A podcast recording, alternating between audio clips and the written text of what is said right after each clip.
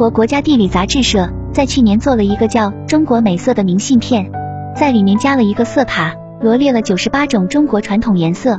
当然，这不是所有的，在这里面有很多有意思的颜色，比如百草霜，想象中它应该是种白色，结果却是一种深灰色，原来它是锅底灰的颜色。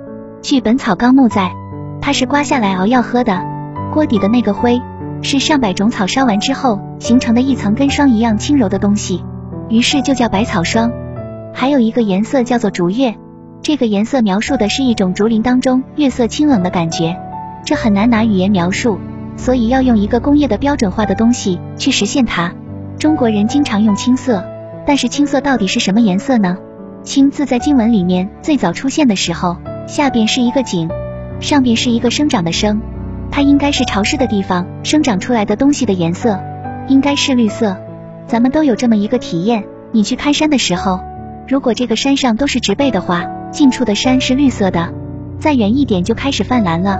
如果阴天，你看远处的山就是一个深青色的、青黑色的剪影。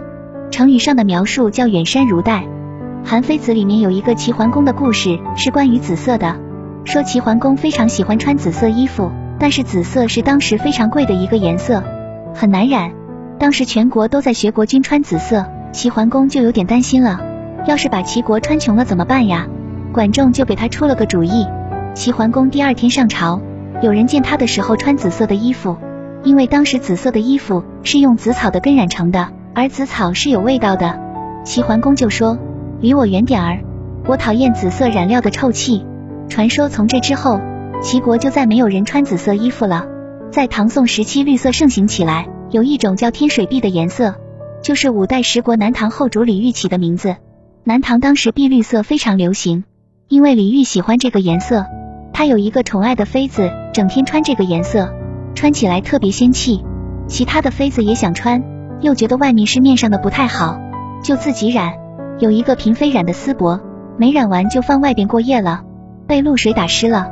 第二天发现是那种非常好看的碧绿色。李玉一看，觉得这个好看啊，不能起个一般名儿。天上的水染的，就叫天水碧。